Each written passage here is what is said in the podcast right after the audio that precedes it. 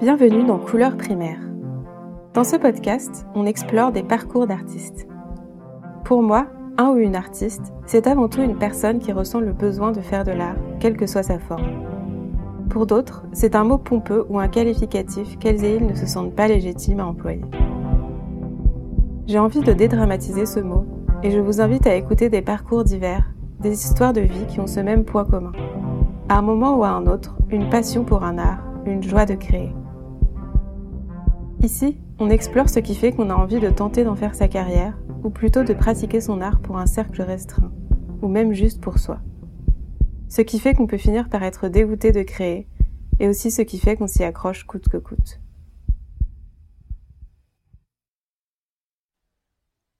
Pour ce 28e épisode, mon invité est Charlie Bélanger, collagiste. Charlie a grandi à la campagne auprès de parents ouvriers. Au lycée, il s'orientait vers des études scientifiques et c'est au cours d'une sortie avec sa classe qu'il est allé pour la première fois au théâtre. Il a alors eu un coup de cœur pour cet univers et a changé de cap en décidant de devenir costumier. Après un BTS couture et une licence art du spectacle, il a intégré l'ENSAT, l'école des arts et techniques du théâtre à Lyon. C'est durant sa scolarité dans cette école qu'il a débuté sa transition sociale de genre. Il m'a parlé de la transphobie qu'il a alors subie, mais aussi du rythme soutenu de ses études et de leur intensité, se ponctuant par un diplôme obtenu durant la pandémie en 2020. Après un déménagement à Quimper, il a découvert l'art du collage en animant des ateliers à la ressourcerie. Il m'a parlé de ce qu'il apprécie particulièrement dans cet art, qui occupe à présent une place centrale dans sa vie, et nous avons discuté du cheminement qui l'amène à créer une image. Il m'a aussi évoqué les raisons qui l'ont poussé à délaisser la couture au profit du collage et de l'impact du handicap sur sa créativité et sur ses choix de médium. Nous avons également parlé de ce qu'il considère être la fonction de l'art dans la société. J'espère que cet épisode vous plaira. Bonne écoute. On va bienvenue Charlie dans le podcast. Ma première question, c'est qu'est-ce qui t'a amené à t'intéresser à l'art? Euh, Eh ben, j'avais pas de, tu vois, genre de musée ou de trucs comme ça chez moi, parce que j'ai grandi genre à la campagne. Ouais. Et la première fois, je suis allée à un musée, je devais avoir 15 ans, un truc comme ça. Mais euh, sais pas, j'ai vraiment l'impression qu'il y a de l'art de partout, tu vois. Genre, je regardais la télé, mais en fait, à la télé, ils, euh, ils embauchent grave des artistes tout le temps. Et euh, je pense que ce qui ressemble le plus dans mon enfance à ce que je fais maintenant, c'est que genre, mon père, il faisait grave des collections. Ah oui. tu vois? Genre il collectionnait les trucs de Johnny Hallyday et genre et genre euh, les briquets et tout et euh, mais en fait, du coup, je passais beaucoup beaucoup de temps avec mon père à regarder plein d'objets différents et à regarder quand est-ce qu'ils étaient faits et comment ils étaient faits et tout. Et en fait, ça c'est c'est la capacité qui est la plus importante maintenant dans ma manière de, de travailler en fait, de pouvoir porter une attention spéciale aux objets. Euh, et en fait, c'est beaucoup plus tard que j'ai appris euh, l'art un peu, euh, tu vois, classique euh, et que je suis allée au musée et tout. Ouais, ok. Et du coup, dans la famille, est-ce qu'il y avait un rapport à l'art enfin disons je sais pas une appréciation de euh, de l'art classique ou de même de l'art contemporain ou pas du tout? Du tout. Enfin il y avait plutôt un rapport genre négatif tu vois je suis je suis d'une famille euh, où mes parents sont ouvriers mmh. et il y avait vraiment ce rapport un peu de classe euh, où c'est pas pour nous quoi. Mais par contre euh, il y avait plutôt un rapport à la pratique amateur euh, de la musique et du dessin. Ah ouais d'accord. Ouais. Okay. Et du coup, toi, euh, est-ce que ton envie de continuer dans cette voie, elle s'est manifestée dès l'adolescence ou c'était plus tard? Eh ben, en fait, euh, je voulais faire de la science. J'étais en bac S. Ouais. Et je suis allée genre au musée, au, au, théâtre pour la première fois de ma vie. J'étais en première, tu vois, avec mmh. genre mon prof de français. Et en fait, c'était euh, c'était ouf quoi. C'était un, une super grande pièce qui était vraiment super belle.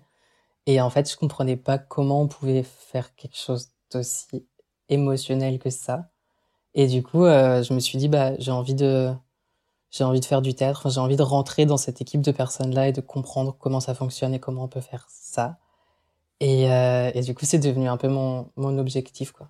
D'accord. Donc, je m'étais dit que je voulais faire scénographe. Et je sais pas pourquoi, à ce moment-là, je me suis dit qu'il y avait que des garçons qui pouvaient faire scénographe. Et moi, j'étais avant ma transition, donc j'étais encore une fille. et du coup, j'ai décidé d'être costumier. D'accord. Alors, fun fact, en fait. Il y a des filles scénographiques qui sont très fortes. Mais euh, j'avais cette préconception-là, tu vois. Et du coup, j'ai décidé de faire costumier. Donc, j'ai grave bossé pour mon bac S pour avoir la bourse au mérite pour pouvoir euh, payer mes études. Et euh, j'ai regardé qu'est-ce qu'il fallait pour rentrer dans l'école de costumier que je voulais. Et j'ai fait quatre ans d'études pour apprendre toutes ces choses-là qu'il fallait pour avoir le concours. Mmh. Voilà. Et euh, du coup, est-ce qu'à l'époque de ton adolescence et avant de te lancer dans tout ça, tu avais déjà euh, cette espèce de inclinaison pour l'art, euh, genre tu dessinais ou je sais pas quoi, ou pas du tout? Je dessinais et je peignais genre de l'aquarelle, mais euh, c'était vraiment, bah, c'était une pratique amateur. Et j'avais genre, euh, c'était le tout début des ordinateurs euh, fixes dans tous les foyers, tu vois. Et du coup, il y avait la, l'ordinateur au milieu du salon et j'étais sur un forum qui s'appelait coursdedessinenligne.com où il y avait en fait plein de vieilles dames qui faisaient de l'aquarelle et qui m'ont appris à faire l'aquarelle. Oh, c'est trop bien. et en fait, c'est ces personnes-là qui m'ont appris à, à, dessiner et qui m'ont envoyé mes premiers échantillons de tissu quand j'ai voulu coudre et oh, tout. J'adore. C'est trop bien. Ouais.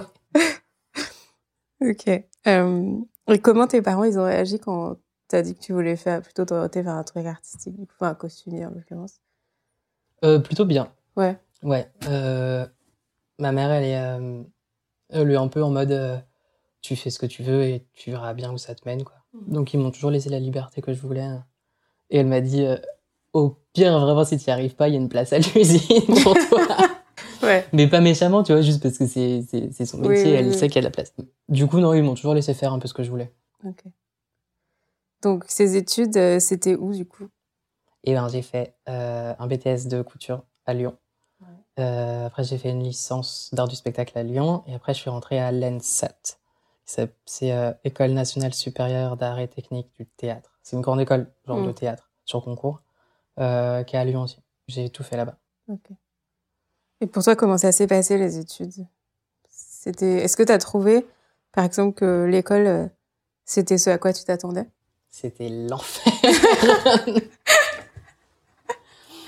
Euh, en fait, faut être super préparé pour rentrer dans une école d'art. Mm. Et moi, je le savais pas, j'avais jamais fait ça, tu vois. Euh, et j'avais décidé de rentrer dans cette école-là qui est sur concours, qui est un peu élitiste, tu vois, enfin, qui était un peu compliquée. Une fois que tu rentres, ils ont beaucoup de budget, beaucoup de thunes, et il y a des toutes petites classes. Enfin, dans ma classe de costume, on était six. Et en fait, j'ai décidé de commencer ma transition de genre à ce moment-là. Euh, j'avais pas de thunes du tout, j'étais au bout de ma vie. Et en fait, du coup, j'étais pas du tout euh, prêt pour, euh, pour supporter bah, la critique, euh, la critique des profs d'école d'art, en fait, où tu sais pas trop d'où elle vient. Oui, oui. Et tu sais pas trop, enfin, j'ai fait trois ans, à la fin, je savais toujours pas ce que je- ce qu'on attendait de moi. Et, euh, et j'étais déjà handicapée aussi à ce moment-là. Et euh, malade chronique. Et du coup, j'avais pas du tout assez d'énergie, j'avais pas du tout assez d'argent. Euh, donc, enfin, pour moi, c'était clairement un enfer. Tu m'étonnes. Et du coup, pour l'aspect financier, tu faisais comment à ce moment-là? Euh, j'ai été hébergée par des copains, beaucoup. Ouais. J'ai été, j'ai vécu sur l'argent de pas mal de mes ex aussi. Euh, et j'ai bossé à l'usine l'été. Enfin, j'ai fait tout un tas de trucs. Euh, et j'ai fait un prêt de 8000 euros. Ah ouais. Et du coup, ouais, je voulais parler justement de la transition parce que je me demandais si ça s'était passé pendant que tu étais à l'école et auquel cas, comment ça s'était passé vis-à-vis de genre tes profs ou même tes camarades de classe. Et ben, j'ai commencé, enfin, j'ai annoncé ma transition euh, sociale une semaine après la rentrée à l'ENSAT. Ah ouais. Euh, les, les camarades, tu vois, t'as un peu un aspect de, de promo. Dans Mm. toute la promo, tu vois, si tu prends les costumiers, les scénographes, les acteurs et tout, on était à peu près 70. Et du coup, t'as vraiment une espèce de soutien entre les étudiants. euh. Donc, euh, ça s'est hyper bien passé. Euh, par contre, on m'a dit que j'étais le deuxième trans à rentrer dans l'école de toute l'histoire de l'école. Ah ouais. Enfin, connu par eux, Oui, bien entendu. Et du coup, il y avait énormément de transphobie, en fait. Ils n'étaient Mm. pas prêts du tout. Mm. Et euh, j'ai eu le malheur de vouloir faire mon travail de costumier sur le genre des expériences et des expériences esthétiques sur euh, le genre, la sexualité, le corps. Et en fait, ça a été ultra mal reçu parce que c'est des, des, questions qui sont pas du tout comprises par une partie de corps enseignant, tu vois. Donc, euh, il y a eu, en général, les profs queer sont ultra, ont été ultra chouettes pour moi. Et euh, certains profs hétérosexuels un peu plus vieux euh, ont été à la limite du, du, du harcèlement, tu vois. Ah ouais. Mm, mm. Mm. Et du coup, ça, ça a duré, tu m'as dit 4 ans, c'est ça? 3 ans. 3 ans. 3 ans. Donc, euh, donc tu es quand même arrivé jusqu'au bout. Tu as eu ton diplôme à la fin. Euh... Ouais. Et ça s'est bien passé, le diplôme? Eh ben, c'était en plein milieu du Covid. Donc, c'était ultra bizarre. Euh, parce qu'en gros, tu fais deux ans et demi où tu fais des spectacles et tu fais des costumes. Et après, euh, moi, j'avais pris 3-4 mois pour écrire mon mémoire en plein confinement. Et en fait, la soutenance, elle a été repoussée plein de fois. Donc, mm. quand j'ai fait ma soutenance, ça faisait six mois que j'étais pas allée à l'école. Et euh, j'étais beaucoup trop euh, malade et fatiguée pour organiser vraiment quelque chose. Du coup, c'était un peu weird. Et je faisais mon mémoire sur la binarité de genre, sur euh, les créateurs trans et sur la, les sciences et techniques féministes, qui est un, un mouvement aux États-Unis, tu vois. Ouais. Mais du coup, quelque chose de ultra pointu et ultra particulier qui était qui avait pas été lu par les membres du jury ouais. en fait. Donc c'était euh, bah, c'était ultra étrange où ça ressemblait bien à mon masculinité où personne comprenait ce que je racontais. Mais j'avais fait de la couture et c'était joli, tu vois. et euh, j'avais euh, ma tutrice de mémoire qui est une personne formidable, qui est une personne extérieure euh, qui s'appelle Q Zimmerman. Lou Zimmerman maintenant, qui est à Paris 8 et euh, qui est une personne fabuleuse et qui travaille sur le genre aussi et qui, qui a rattrapé en fait. Donc c'était comme ça, un peu en, en demi-teinte, mais ressemblant à mes trois années à l'école en ouais. fait.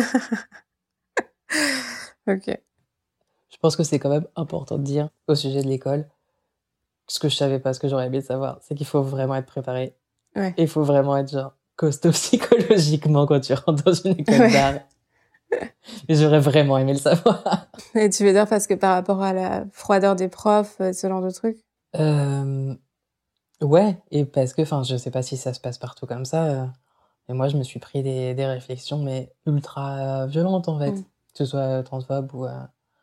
J'ai eu le malheur de bosser un petit peu sur la sexualité aussi. On avait fait des performances, tu vois, en ligne sur Chatterbait. mais ça avait du sens. Ouais. Et je m'étais pris genre des, des, des, trucs horribles sur mon corps et sur le, le fait que je sois pas assez désirée. Enfin, mm. des trucs super dégueulasses. Et je pense que des gros dégueux qui te racontent des trucs comme ça, il y en a dans toutes les écoles. Ouais. Vraiment. Donc je pense qu'il faut vraiment être costaud et être au courant de ça. Enfin, au moins qu'on te l'ait dit une fois, quoi. Avant de rentrer, surtout quand tu rentres et que t'es un peu euh, au bout de ta vie et jeune. Euh... Mm. Non, mais t'as raison. C'est sûr que c'est... Et on peut aussi dire que là, j'ai dit beaucoup de trucs négatifs. Mais dans cette école-là, il y avait des trucs vraiment chouettes. On a fait des cours de teinture naturelle où euh, tu prends des pigments euh, naturels et tu tends du tissu et en fait tu vois, t'éduques ton œil à voir un million de couleurs différentes et à vraiment voir la mmh. profondeur des couleurs et tout. Ah, ça doit être trop intéressant ça. C'est ouf. Euh... Ah oui, je t'ai pas demandé du coup comment t'as su où t'orienter, enfin au moment où t'as choisi l'école en fait, et enfin en gros après le bac en fait, comment t'as su où aller? Eh ben, c'est simple, quand tu veux faire de la conception costume, en fait, as, euh, dans des lycées, tu as des trucs qui s'appellent des DMA, des diplômes des métiers d'art costumier, où tu fais un peu de tout. Et après, si tu veux vraiment faire de la conception, il y a deux écoles en France. Il y en a une à Strasbourg, euh, qui s'appelle le TNS, et une à Lyon, qui est, où c'est l'ENSAT, c'est celle que j'ai fait. Mm -hmm. Et en fait, euh, changer de ville, c'était trop cher pour moi. Donc, il restait plus qu'une seule école à choisir. Ouais. Et euh, c'est pour ça que j'ai tout misé là-dessus, en fait. Ok. Euh, et du coup, donc là, actuellement, moi, j'ai découvert ton travail à travers le collage. Ouais. Et depuis quand tu t'es mis au collage par rapport à la couture?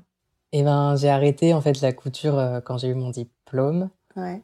Euh, bon, bah, pour toutes les raisons que je te racontais, mm. j'en pouvais plus, quoi. J'étais au bout de ma vie.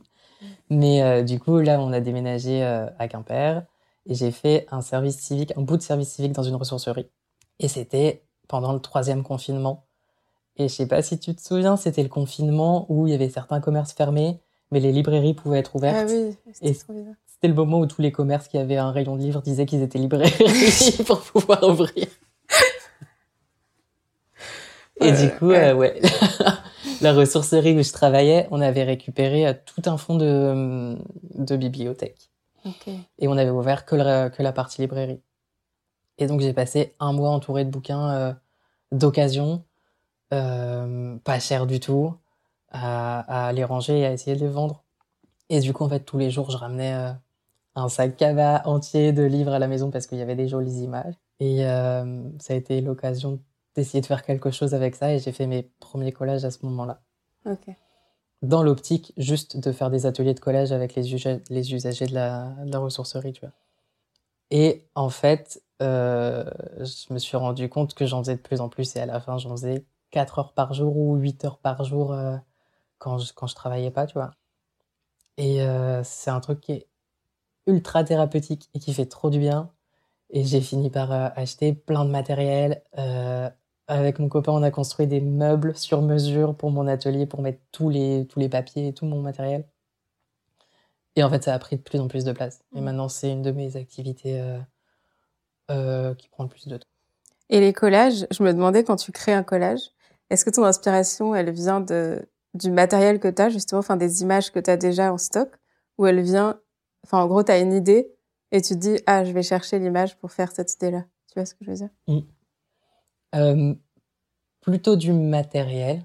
Ouais. Euh, en fait, c'est un peu en deux temps, tu vois, parce que je passe énormément de temps, du coup, dans les Emmaüs et dans les ressourceries, où je récupère un type de matériel particulier que j'aime bien, euh, qui est les encyclopédies sur les animaux, tu vois, et toutes les encyclopédies de sciences et les dessins techniques et les dessins d'architecture et tout.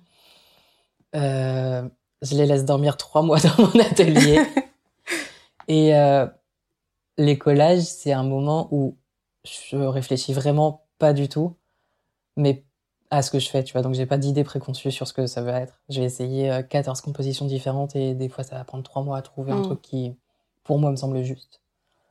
Mais par contre, je sais que derrière, j'ai écrit un mémoire, tu vois, et je lis encore beaucoup de théories sur l'esthétique et féministe. Et du coup, tout ça, ça construit quand même, je m'en rends compte, tu vois. Donc, ouais. je pense que c'est vraiment construit par la pensée, mais, mais pas consciemment, si ça fait sens. Je pense que je vois ce que tu veux dire, ouais. Je pense que c'est un peu la même chose pour moi en peinture. Enfin, tu veux dire qu'en gros, tu te mets devant quelque chose de vide mm. et tu construis une image, mais qui est qui te vient naturellement entre guillemets quoi. ouais, c'est ça. C'est un peu instinctif. Et t'es pas en mode genre je fais ça parce que ça représente ça et je sais pas quoi. Enfin, il y a pas vraiment une pensée énorme derrière de théorique. En fait, la pensée théorique elle est là, mais elle est inconsciemment euh, injectée dans ce que tu fais quoi. Ouais, c'est ça. Compliqué. Mais... Ouais, je vois. Ok. Euh... Et qu'est-ce que tu apprécies particulièrement dans le médium du collage? Eh ben, je trouve que c'est quand même vachement accessible. Euh, parce que ce que j'ai pas dit jusqu'à là, enfin, je l'ai un peu dit, mais j'ai fait aussi des ateliers de collage, tu vois, notamment à la ressourcerie avec des, avec des ados. Et c'est vrai que ça me permet vraiment de partager quelque chose sans que ça fasse très peur, euh, tu vois, le, la page blanche et tout au début, parce que tu as déjà du matériau et tu as déjà des images. Et ça m'a permis de transmettre vraiment de la manière dont je le voulais. Euh, sans que les jeunes prennent peur ou aient l'impression de faire tu vois, un peu du grand art ou un truc un peu flippant. Mais en fait, ça te permet d'aborder vachement de, de, questions de théorie de la couleur, de euh, d'organisation, d'esthétique. Tu peux ramener des artistes, tu peux ramener euh, plein, plein, plein de notions, des notions de design et tout, mais sans que ça fasse flipper. Si ça fait sens ce que je raconte. Oui, je vois ce que tu veux dire. Ouais. Et du coup, c'est vraiment quelque chose qui me plaît, qui a plutôt bien fonctionné. Et j'avoue que dans ma pratique, j'ai un peu ce truc-là où j'aime bien, genre, un peu pouvoir détruire pour reconstruire. Et en fait, le collage, c'est euh, le mm. médium idéal. Parce que tu prends des, tu prends des images qui sont préconstruites, euh, qui ont en général tout un tas de, de, de constructions, notamment genrées dessus. Et en fait, tu peux tout découper, tout détruire et essayer de reconstruire un truc qui convient à ton esthétique et à ton univers en fait. Donc j'aime bien ce truc-là. Euh, et j'aime bien l'idée que tu puisses aussi euh, faire des compositions vachement rapides et voir très rapidement si ça fonctionne ou pas. enfin, c'est ma manière de travailler en fait, de faire énormément de choses et énormément rapidement, et après de, de réduire et de voir ce qui fonctionne et de voir ce qui fonctionne pas. Et ça te permet aussi de travailler avec des trop beaux papiers et des, des sources. Euh, enfin, moi, j'aime vraiment trop, tu vois, c'est pas pour rien que je travaille avec des encyclopédies sur les animaux. Parce que déjà, ça raconte plein de trucs sur comment c'est construit le savoir, euh, de qu'est-ce qui est humain, qu'est-ce qui est non humain, euh, sur notre conception euh, occidentale, philosophique. Ça te permet de comprendre tout ça et de le réorganiser un peu comme tu veux et comme ça te fait marrer. Genre là, je suis en train de faire un collage avec une grenouille qui est en train de donner naissance à des tondeuses à gazon. Trop bien. Et je sais pas pourquoi, mais d'une manière, il y a un lien qui se fait, tu vois, et il y a un truc théorique qui fait que ça fonctionne, et on ne sait pas pourquoi. mais euh, c'est un truc qui te permet de vachement faire avancer la pensée aussi, tu vois. Là, peut-être que j'aimerais bien faire un, un doctorat.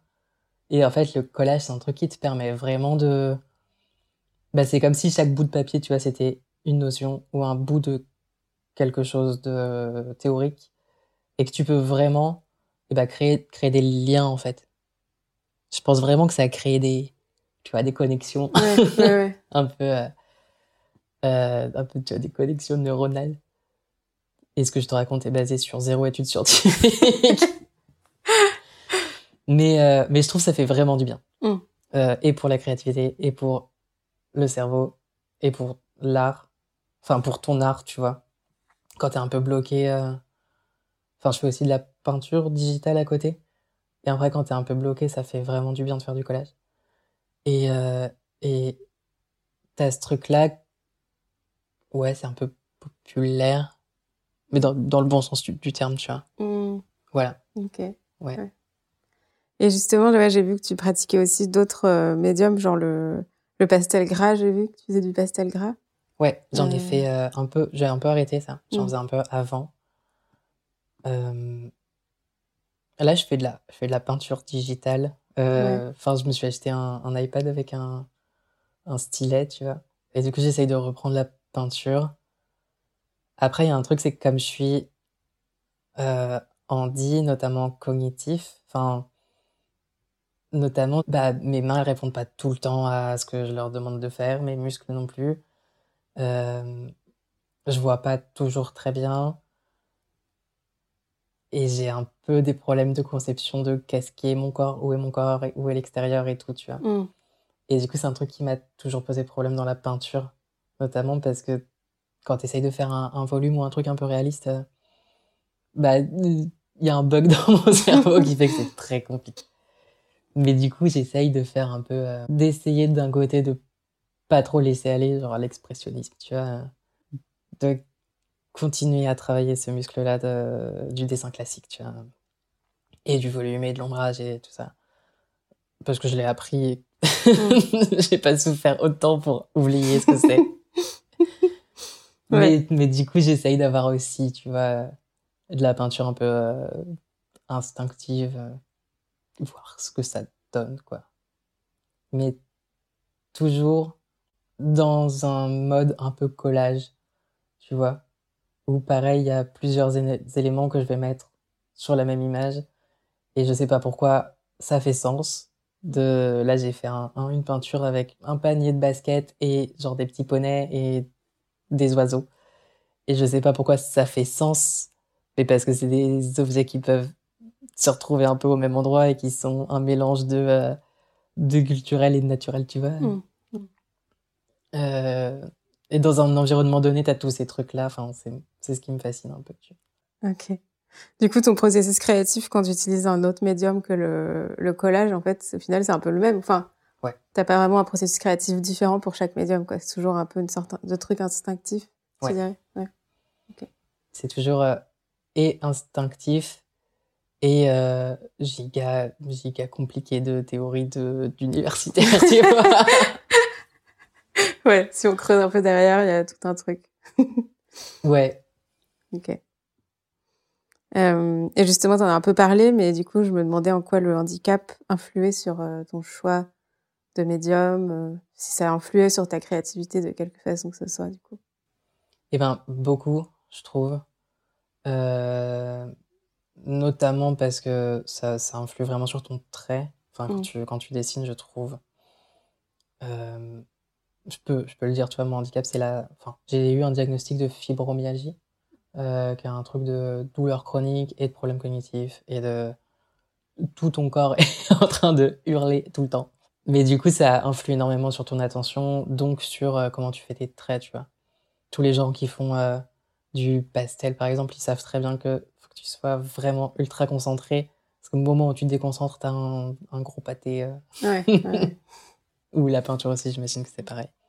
Mais du coup, d'avoir euh, cet état d'attention et de corps-là, ça, ça a vraiment formé ma manière de dessiner. Et euh, bah, en fait, j'ai arrêté la couture aussi pour ça. Parce que je... trop, trop d'étapes, trop compliqué, trop de mise en place, euh, trop de fatigue. Un truc que je pouvais vraiment plus faire. Donc je pense que ça a vraiment formé ma manière de travailler. Ouais. ouais. Mm, mm.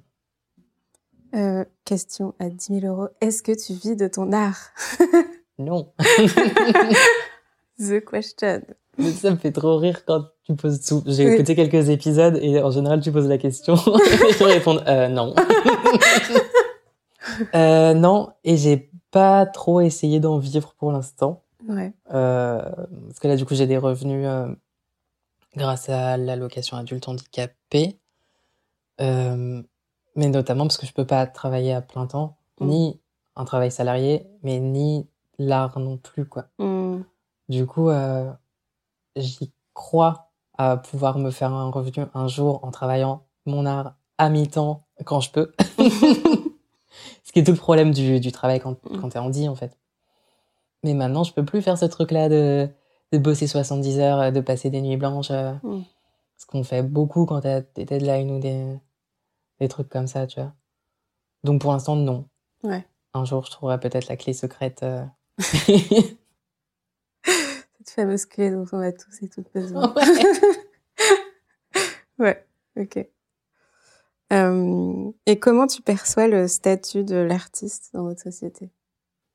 Eh ben, euh, je pense que ça n'existe pas vraiment le statut de l'artiste, tu Mm. vois, en soi. Euh, j'ai un peu du mal, parce que j'ai déjà essayé de répondre, euh, tu vois, à des offres euh, publiques, enfin des subventions. Et en fait, quand tu demandes une subvention, tu te rends compte que tout ce que la tutelle peut te donner, c'est en échange de mettre en valeur la tutelle en question et les idées de la tutelle en question, notamment politique. Et du coup, ce statut-là d'artiste, eh ben, je trouve qu'il est ultra différent de ce que tu peux faire quand t'es pas subventionné, par exemple. Mm.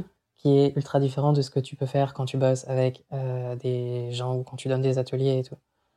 Du coup, ça veut, enfin, artiste, ça veut tout et rien dire. Mais moi, je trouve que c'est vraiment, enfin, ma manière de le faire, je l'aime beaucoup parce que euh, tu partages une attention à l'environnement, à ton environnement et à ce qui t'entoure et aux objets avec des gens et je pense que c'est vraiment ultra important euh, de permettre aux gens de de faire une pause et se calmer 30 secondes et de regarder ce qui t'entoure et pourquoi c'est là et pourquoi ça a été construit. C'est quoi l'histoire de ces images-là, par exemple, euh, ou de ce bouquin-là, ou de ce papier-là. Enfin, je trouve que c'est vraiment ultra important et pour moi, en tout cas, c'est ma manière de voir euh, le boulot d'artiste un peu dans une société. Tu vois. Ok. Euh, Est-ce que tu as des projets ou des expos ou des choses dont tu voudrais parler que tu comptes faire dans les prochains mois? Et où le public peut te trouver sur les réseaux? J'utilise euh, surtout Instagram Ouais. pour le meilleur comme pour le pire, hein, on est d'accord. Euh, mais du coup, mon nom c'est Autopodus avec deux T. Euh, donc, je poste vraiment tout là-bas. Et là, je viens de d'acheter une imprimante trop trop cool qui peut faire des prints un peu euh, beaux-arts. Et euh, du coup, je pense que je vais proposer des vraiment très très très beaux prints euh, d'ici mars, je pense. Et de peinture et de collage, du coup. D'accord. Ok, super. Hmm. Eh bien, merci beaucoup, Charlie. Merci à toi. C'était un plaisir. Et voilà, c'est la fin du podcast. Merci beaucoup à Charlie d'avoir partagé son parcours avec nous. Mille merci à Podiap Club pour la musique du générique. Vous pouvez retrouver Charlie sur Instagram sous le pseudo Autopodus. O-T-O-P-O-D-U-S. Si vous avez apprécié ce podcast, n'hésitez pas à en parler autour de vous, à le partager et à lui mettre une pluie d'étoiles sur vos applis de podcast. Cela aide beaucoup à le faire connaître et votre soutien est précieux. Vous pouvez écouter tous les épisodes sur SoundCloud, Deezer, Spotify, Apple Podcast et Podcast Addict et suivre nos actualités sur Instagram et Facebook. À bientôt!